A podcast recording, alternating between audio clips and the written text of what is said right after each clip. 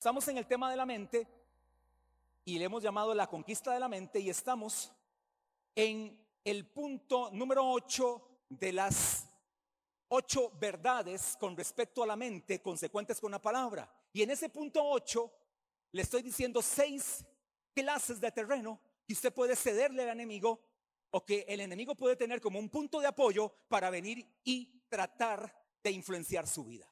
En este punto 8 que es una de las verdades con respecto a la mente consecuentes con la palabra, que por cierto el punto 8 usted lo recuerda, la causa de los ataques del maligno depende del terreno, lugar, punto de apoyo que usted le puede dar al enemigo. Bueno, en este punto le he dicho seis clases de terreno. Las seis clases de terreno, así como un repaso, vimos cuatro y vamos a ver el cinco y el seis. Número uno, una mente no renovada, una mente impropia. Número dos, número tres, entender mal la verdad de Dios. Número cuatro, aceptar sugerencias diabólicas. Y número cinco, terreno número cinco que le podemos este, proporcionar al enemigo o en el que el enemigo se puede apoyar es una mente vacía. Diga conmigo, mente vacía.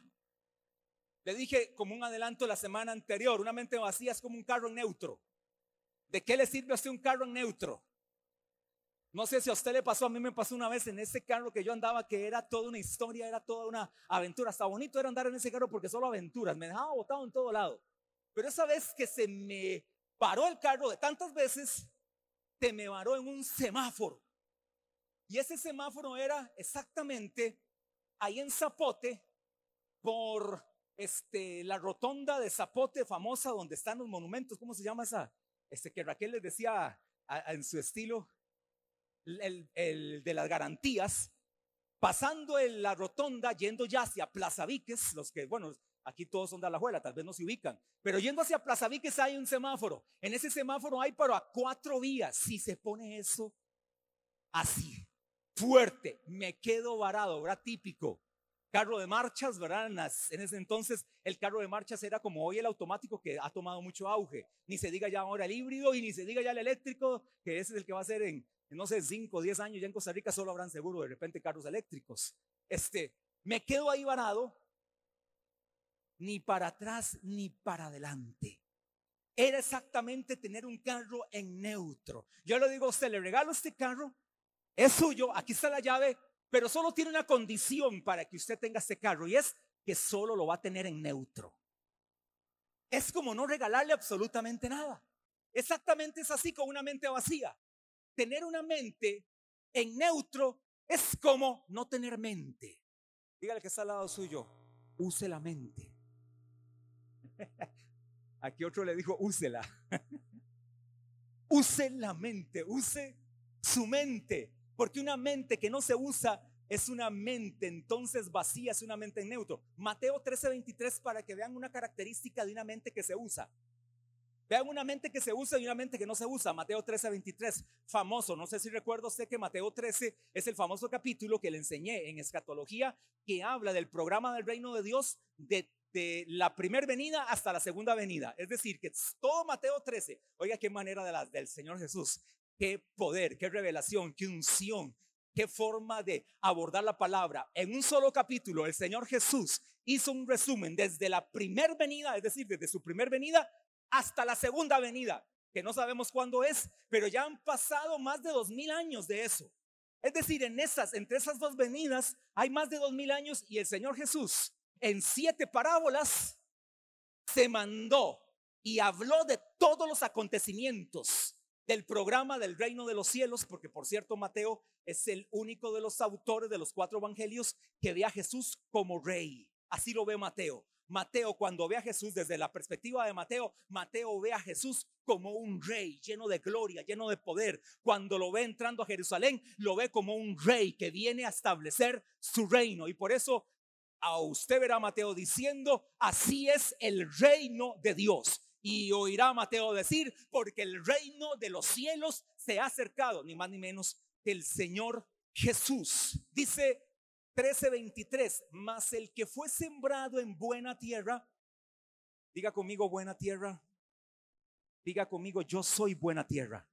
Mas el que fue sembrado en buena tierra, este es, oiga lo que hace una mente renovada. Este es el que oye, entiende, da fruto y produce. Una mente vacía no oye, no entiende, no da fruto y no produce. Es decir, cuando usted tiene su mente en neutro, es decir, una mente vacía, usted ni oye, ni entiende, ni da, ni produce. ¿Es salvo? Sí, sí es salvo. Pero hermano, usted es salvo por la pura gracia de Dios y porque Dios te amó nada más. Pero si fuera por lo que tú haces, no tendría salvación. Dígale al Señor Jesús, gracias porque la salvación no es por obras. Porque si fuera por obras, ni usted ni yo seríamos salvos. El que piensa que la salvación es por obras, está súper equivocado.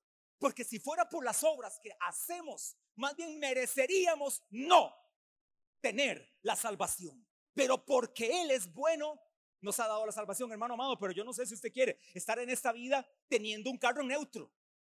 No sé si usted quiere vivir esta vida cristiana como el carro guardado en la, en la cochera. ¿De qué le vale tener ese carro? Usted lo lava, usted lo limpia, le pone polish, le quita las este, rayaduras, le lava el motor, tiene con los productos de Don Alex. Usted le dice, Don Alex, necesito el nice que usted produce, el antigrasa que usted produce, necesito, Don Alex, la cera que usted produce, el limpiador de vidrios que usted produce, las bolsas de basura que usted coloca, necesito todos sus productos. Por cierto, Don Alex vende todo eso. Al final hablamos del anuncito ahí cuánto, no mentira, este, simplemente es así, de hecho es así. Pero ¿de qué le vale tenerlo? En la cochera todo el mundo pasa por la cochera de su casa y dice, qué chuzo, qué nave, hasta me peino ahí. Las mujeres hasta van y se hacen el maquillaje de tanto brillo, es un espejo ese carro. Dice, qué manera, ¿de qué le sirve todo eso si no lo puede usar, no lo puede disfrutar, no te mueve, no te lleva de aquí para allá, está siempre ahí estancado. Usted todas las mañanas se mete ahí al carro y ahí en el carro usted hace su devocional, lo prende y le pone el aire acondicionado. Usted tiene el carro para hacer su devocional, meterse ahí con ese olor a cientos de cuero, color vino, como los de un Ferrari. Usted dice, qué belleza, aquí estoy. Hermano, pero usted está satisfecho con tener ese carro metido en una cochera con aire acondicionado donde usted hace su devocional y, escucha la música. Eso lo puede hacer en la sala, eso lo puede hacer en el cuarto, eso lo puede hacer donde sea. Pero el carro no fue para eso. El carro que usted desea tener y que va a tener es para usarlo. La mente que usted tiene es para usarla. Es para que se mueva, su mente tiene que tener movimiento. No es una mente estática, una mente vacía, una mente impropia, una mente vulnerable, una mente que acepta sugerencias diabólicas. Esa no es la mente que Dios quiere que tú tengas. La mente que Dios quiere que tú tengas es la mente de Cristo en ti. Una mente activa una mente renovada, una mente violenta, una mente poderosa, una mente que va y conquista lo que tenga que conquistar, saltando los obstáculos que tenga que saltar, porque esa mente es la mente de Cristo. Me encanta el estilo de Jesús. Llegan hoy en el devocional que hacía, le dicen unos fariseos, Señor, te vamos, o Jesús, no le decían Señor, Jesús, te hacemos una pregunta, te hacemos una pregunta. Esto, ¿cuándo va a suceder? Jesús les dice, antes de responderles, les hago yo otra pregunta. ¿El bautismo de Juan era del cielo o de la tierra? Entonces dicen los escribas fariseos de la época, analizan, si decimos del cielo nos van a pedrear porque teníamos a Juan por un engañador. Y si decimos de la tierra también nos van a pedrear porque entonces nos dirán, ¿por qué no le creíste? Entonces llegando de Jesús y le dice, Señor, no te vamos a responder. Le dice Jesús, yo tampoco le responderé. Ese es el estilo. Un estilo agresivo, violento, con mucho amor, pero con una autoridad total. De manera tal que cuando vienen a apresar a Jesús en San Juan capítulo 20, andan buscando a Jesús. Jesús no se anda con mieditos, se escondió, se metió ahí detrás de la batería porque lo vienen a buscar. No, él salió y les dije, ¿a quién buscáis? A Jesús. Yo soy. Cayeron todos al piso. Dice la palabra, así lo dice. Cayeron todos al piso. Junten eso, dice Jesús. Júntenlos otra vez. ¿A quién buscáis? Aquí soy. Hermano amado, tu mente es una mente para ser usada. Una mente para pensar. La facultad número uno de tu mente es pensar. Te dije cinco cosas la semana anterior, el acróstico CIPER, conocer, imaginar, pensar, entender y recordar. Te lo dije con el acróstico CIPER, pero vean que la P está en medio de las tres, como la parte más importante del sándwich, ¿sí o no? ¿verdad? Un sándwich, la parte más importante es como que usted le digan, Byron, te doy un sándwich de mantequilla. O sea, no sé, ¿verdad? Está rico un pan con mantequilla, ¿verdad? Pero como que no sándwich. Pero si yo le digo, arriba va una tapa, abajo la tapa, y en medio va jamón, queso, tomate, tocineta. Así es como para Byron, ¿verdad? Que es fuerte. Dice, ah, este sándwich se ve bueno, ¿verdad? Se ve bueno. Bueno, este es pensar, es una facultad que va en medio porque es vital. Casi que determina las dos de arriba y las dos de abajo. Es importante que usemos la mente para el propósito que Dios nos puso. Ahora dice también la palabra. Oiga esto. Bueno, voy a leer el verso completo. Mas el que fue sembrado en buena tierra, este es el que oye y entiende la palabra vital y da fruto y produce a ciento, a sesenta y a treinta por uno. Jesús, la modalidad de Jesús no es 100%, 30 por 60% y 30%, no es 100 por 1, 60 por 1 y 30 por 1. Eso es 3 mil, 6 mil, 10 mil por ciento. Es decir, para Jesús la producción es superlativa, es bien alta, porque ese es el Dios que tenemos. Ahora, oiga la estrategia de Satanás. Marcos, Mateo no lo dice, Marcos sí, Marcos 4.15 y Lucas también lo dice en, 8, en el 8. Es un pasaje paralelo. Lo importante de tener siempre la palabra para compararla. En el mismo pasaje, en Marcos 4:15 dice, y estos son los de junto al camino en quienes se siembra la palabra. ¿Estamos de acuerdo? Pero después que la oyen, enseguida viene Satanás y quita la palabra. Porque este que oyó la palabra se quedó ahí. Porque el que tiene una mente renovada oye la palabra, la entiende, da y produce. Pero el que oye la palabra, si se queda solamente en oír la palabra, Satanás en cualquier momento viene y quita la palabra. ¿Y cómo quita la palabra? Poniendo otro pensamiento. Satanás quitará la palabra que está en ti, la que estás escuchando hoy, la que escuchaste la semana pasada, la que escuchaste hace un año, la que escuchaste hace 20 años, la que escuchaste donde sea. ¿Sabe qué viene Satanás a hacer? La quita de tu palabra, la quita de tu mente. ¿Para qué? Para que tu mente quede vacía y bloqueada, porque usted se lo permite. Note esto. Satanás solo hará lo que usted le permite. Satanás llegará hasta donde usted se lo permite. Eso es como los noviazgos. El hombre llega hasta donde la mujer se lo permite. Y que mujeres tengan oídos bien abiertos. No sea tontita, ¿verdad? El hombre llegará hasta donde usted se lo permite. Para no decirle estupidita. Porque después vienen las consejerías. Y papá y mamá aceptan todo. Y cuando ya vino la torta, ahora sí, los grandes responsables, papá y mamá, aquí vengo, mi hija fue embarazada por un desgraciado discípulo suyo. Desgraciado, totalmente de acuerdo, pero usted fue el responsable porque usted le permitió todo lo que le permitió. Noviazgo antes de 17 años, antes de 18 años, ande a la libre, haga esto, haga lo otro, llegue la hora que le dé la gana, que quería. Más bien agradezca que no se la dañaron más. Porque casi siempre la que pierde la mujer en estos casos, en la mayoría de los casos pasa así. Bueno, Dios quiere. Dígale al que está al lado suyo, Dios quiere. Y si Dios quiere, yo quiero, dígale. ¿Está de acuerdo? Dios quiere. Y si Dios quiere, yo quiero. Pero también Satanás quiere. También Satanás quiere. Y si usted quiere que Satanás quiera, él va a querer. Dependerá de usted. Pero le digo mejor lo que Dios quiere. Dios quiere que el hombre entienda su palabra con el intelecto. ¿Dónde está el intelecto? Dígalo, dígalo rápido. En la mente, sí, no, no, no se ponga ahí a, hacer mucha este, filosofía, rápido. Estamos en la palabra y usted lo está entendiendo. Dios quiere que el hombre, el ser humano, la mujer entienda la palabra con el intelecto. A través de ella llegue a la emoción. Oiga el proceso. Usted entiende, yo entiendo la palabra con el intelecto. Esta llega ahora a la emoción. Este es el orden correcto luego a la voluntad y después de la voluntad llega al espíritu con minúscula. Vamos bien, la palabra llega a tu intelecto, a tu mente, luego esta afecta la emoción Luego entonces, que va a la, a la emoción, afecta tu voluntad para que ésta llegue al espíritu con minúscula. Una cabeza despierta y despejada es un obstáculo para los espíritus malignos. Una cabeza, una mente despejada es un obstáculo para la operación de los espíritus malignos. Cuando usted entonces sigue el proceso normal para entender la palabra, Satanás no podrá robar la palabra como sucedió en Marcos 4. En Marcos 4, la palabra era la misma, hermano amado. En los cuatro tipos de terrenos, la palabra es la misma. El sembrador es el mismo. La palabra de Dios, el sembrador, Jesús. La semilla, la palabra. Lo que varía es el terreno, pero ¿sabe qué varía?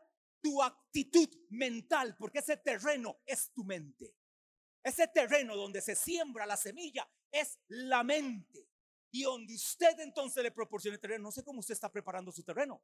Si su terreno está entre pedregales, si ese terreno es pura piedra, si ese terreno que usted tiene llamado mente son puros espinos y abrojos,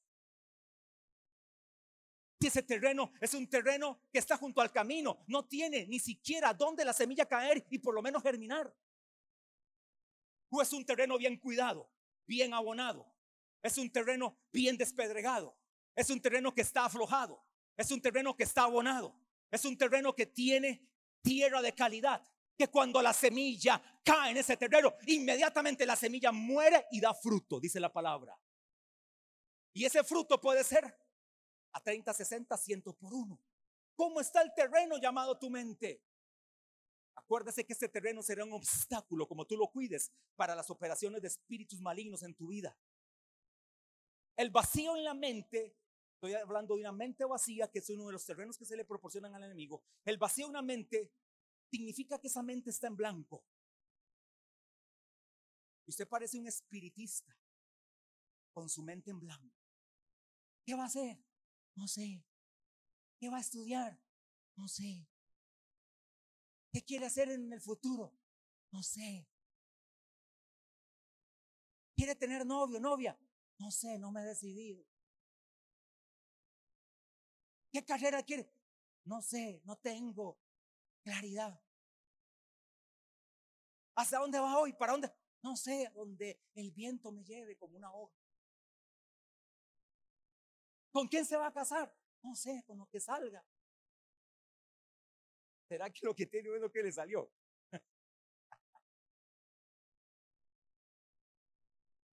mente en blanco, una mente vacía. Significa que esta mente que está en blanco es una ventaja para el enemigo. La que él va a poder engañar fácilmente como la de Eva. Ojo, mujeres. La primer mente engañada fue la de una mujer. Ojo con eso. Tengan cuidado. Porque la primer, el primer ser humano que puso sus pies sobre la tierra y que fue engañada fue la mujer. Y luego esta influenció al esposo porque le aceptó las sugerencias diabólicas de la serpiente o de Satanás o de Satanás. Cuando una mente está en blanco, escuche esto bien. Cuando una mente está en blanco, Satanás entonces te despoja. Escuche bien. Cuando una mente está en blanco, te despojan de la capacidad de razonar. Es decir, ya no puedes ni siquiera decidir porque te están despojando de la capacidad de razonar. Y vas a aceptar sin ninguna objeción cualquier sugerencia del enemigo. No vas a objetar absolutamente nada. No vas a poner ni siquiera una traba. Lo vas a aceptar todo. ¿Sabe por qué? Porque te despojaron o no despojaron de la capacidad de razonar. Por lo tanto, cualquier enseñanza que venga a su mente usted la va a aceptar como normal. Y por ejemplo, usted ve muy normal, para muchos cristianos hoy, es muy normal ver y escuchar la famosa ideología de género. Entonces ven muy normal que esto es una ideología para este tiempo y la iglesia entonces tiene que aceptarla y acomodarse también y poner en el tapete esta ideología para que otros también lo puedan aceptar sin ninguna objeción. Así están muchos cristianos, sin objeción alguna, aceptan mentiras del enemigo. Oiga un pasaje que dice esta verdad, Romanos 1.28. Romanos 1.28. Y como ellos no aprobaron, están ahí, porque este pasaje quiero que lleguen todos. No se les olvide esos pasajes, van todos en par. 24, 26, 28, pero solo voy a leer el 28. No se le olviden 24, 26, 28 y póngale un título a estos tres versos de Romanos 1. Se llama la triple entrega judicial. Así le llamé yo a estos tres pasajes, pero no tiene nada que ver con el tema hoy, solo el verso 28. 24, 26 y 28, la triple entrega judicial de parte del, de nuestro Dios. Pero vea el 28, resumo. Y como ellos no aprobaron tener en cuenta a Dios, Dios los entregó a una mente reprobada. Y en el original dice depravada. Dios los entregó una mente reprobada para hacer cosas que no convienen. Es decir, hermano amado, que alguien que camina y se diga a nivel secular, a nivel del mundo, aquí voy a hacer una diferencia. Una persona que camina sin Cristo a nivel del mundo, ya por default tiene una mente vacía, una mente impropia, una mente que acepta sugerencias diabólicas, una mente totalmente no renovada. Pero en esta característica de este terreno, de una mente vacía, la gente del mundo que no tienen en cuenta a Dios fueron entregados ya por Dios. Ya Dios les dijo, los dejo a la libre, dice el original. La palabra entregar es, los dejo a la libre, hagan lo que les dé la gana. Ustedes tomen las decisiones que quieran. Y entonces dice, los entregó a una mente reprobada, es decir, que Dios no aprueba. Hay un pasaje que habla en contra de todo lo que hoy se está viviendo, es Romanos 1, 26, 24, 26 y 28.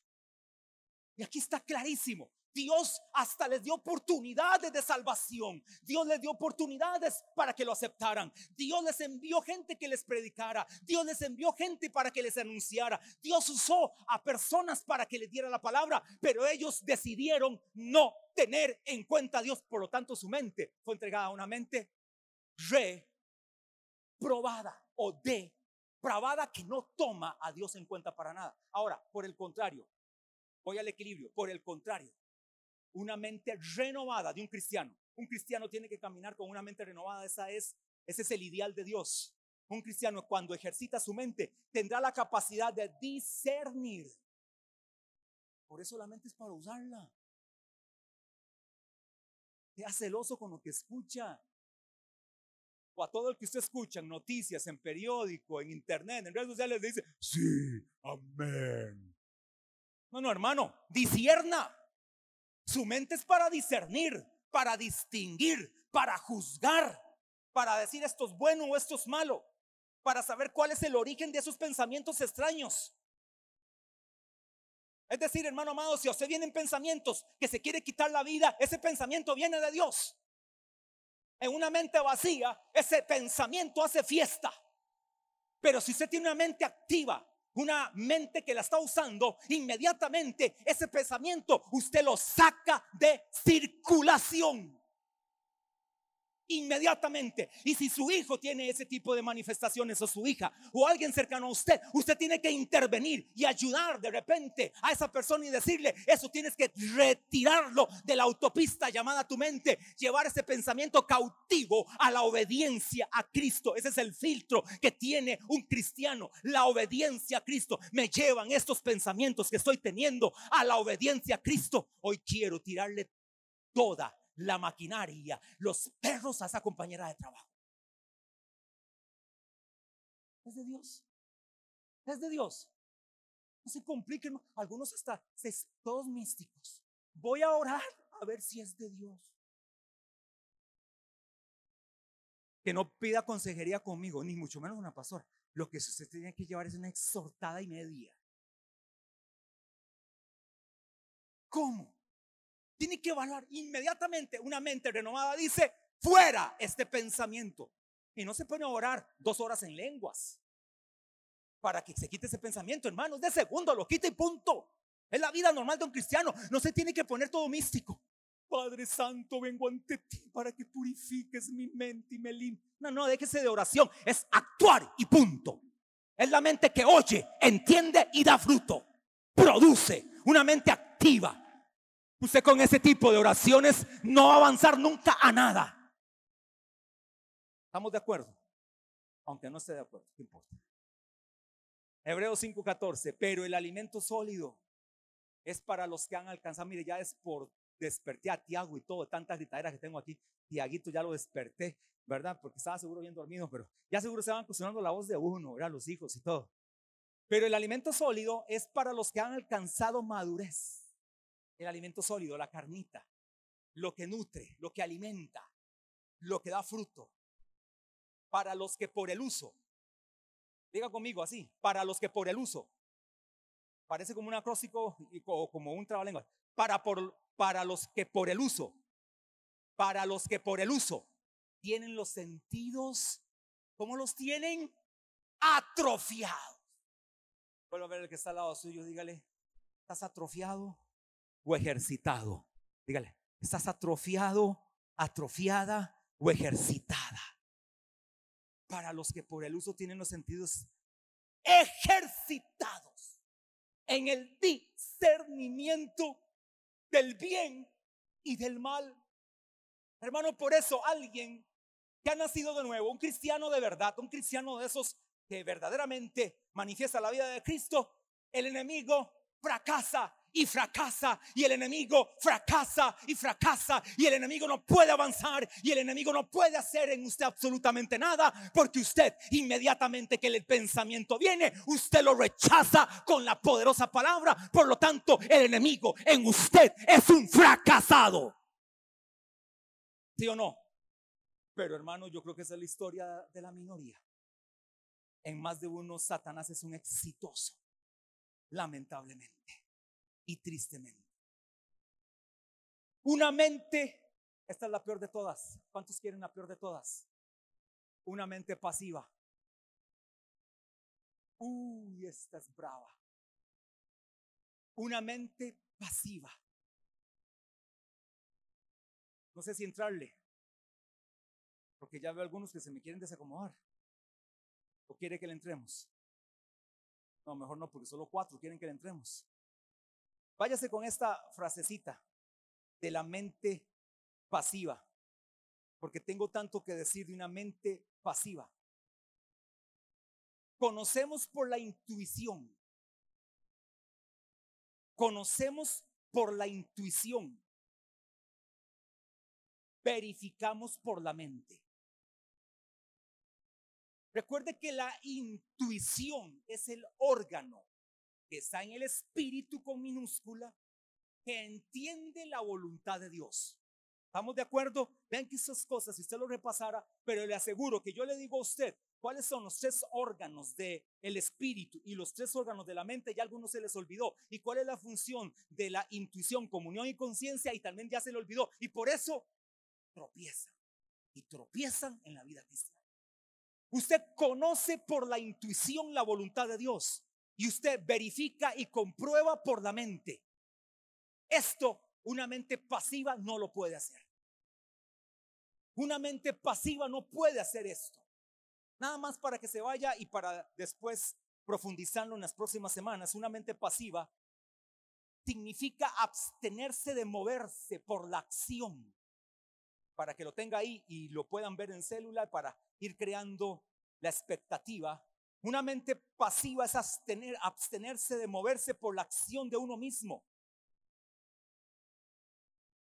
Es decir, ya usted no se mueve por la acción de usted mismo, sino por agentes externos que no son los más correctos. Entonces usted necesita que esos elementos externos lo pongan en actividad, porque ya por su propia voluntad usted no puede hacerlo. Pero en esos elementos extraños operan los espíritus malignos. Esos elementos que te están provocando actividad en una mente pasiva, porque no se está moviendo por tu propia voluntad, sino por otro tipo de elementos, es ni más ni menos que influencia de espíritus malignos a su vida. Si hay una forma donde Satanás puede tomar mucha ventaja y puede tomar mucho terreno y puede traer mucha influencia, es a una mente pasiva. Brujos, hechiceros, nigromantes, mediums. Tu característica número uno es una mente pasiva. ¿Y qué es la característica de una mente pasiva? Es una mente vacía e inerte.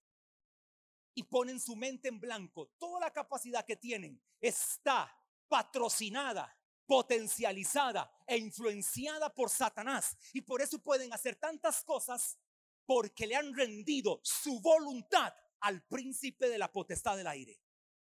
Y Satanás entonces en un hechicero, un brujo, un necromante, en un medium, esos que usted lee de repente a veces y anda consultando el horóscopo, o esos que de repente usted sabe que ni qué fuente tienen, ni qué autoridad tienen, y de repente los escucha, todos esos vienen influenciados por un poder más alto que es Satanás mismo, porque Satanás es el príncipe de la potestad del aire.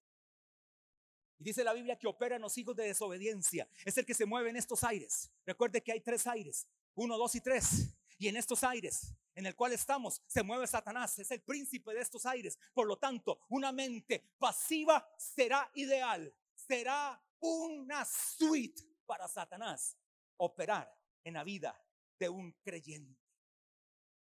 Un estado pasivo es una ventaja para el enemigo ya que le ofrece oportunidad de ocupar la voluntad del creyente. Cuando usted está en un estado pasivo, usted le brindó a Satanás la capacidad de que ocupe la voluntad o su voluntad. Usted se vuelve vulnerable al no tener sensibilidad en absoluto. Una mente pasiva no tiene sensibilidad en absoluto. Las almas se pierden, me vale. El matrimonio se pierde, me vale. Los hijos se pierden, me vale. Me le están enseñando en la escuela esto, me vale. Me tengo cierto dolor o enfermedad, me vale. Todo lo justifica con una incapacidad total, con una inoperancia total. Ese es una mente pasiva. Es que no prospero, es que no avanzo, es que mis finanzas no generan. Es que usted está esperando que le toquen a la puerta de su casa y le den un tesoro lleno de dinero, lleno de dólares. No le va a llegar nunca porque su pasividad mental más bien hace que eso sea totalmente quitado. Son como polos opuestos, polos opuestos. Tu pasividad no va a hacer que la bendición de Dios llegue a su vida. ¿Por qué? Porque usted está en estado pasivo, no en, e, no en estado activo. Primera de Corintios 2.16, pasaje que ya mencioné hace un ratito, porque ¿quién conoció la mente del Señor? ¿Quién le instruirá? Mas nosotros tenemos la mente de. Si usted no usa su cerebro, vuelva a ver el que está al lado suyo. Usted usa su cerebro. Si usted no usa su cerebro, Dios no lo usará por usted. Si usted no usa su mente, Dios no la va a usar por usted. Porque esto va en contra del principio operativo de Dios.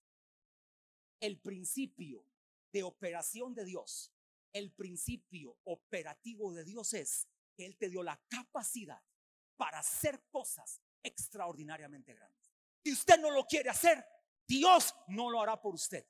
Y le termino con una frase, algunos a veces no creen a la Biblia, le voy a terminar con una frase del grandioso, hiper mega inteligente, coeficiente intelectual como 180 aproximadamente, Isaac Newton. ¿Tenemos la frase? Sí.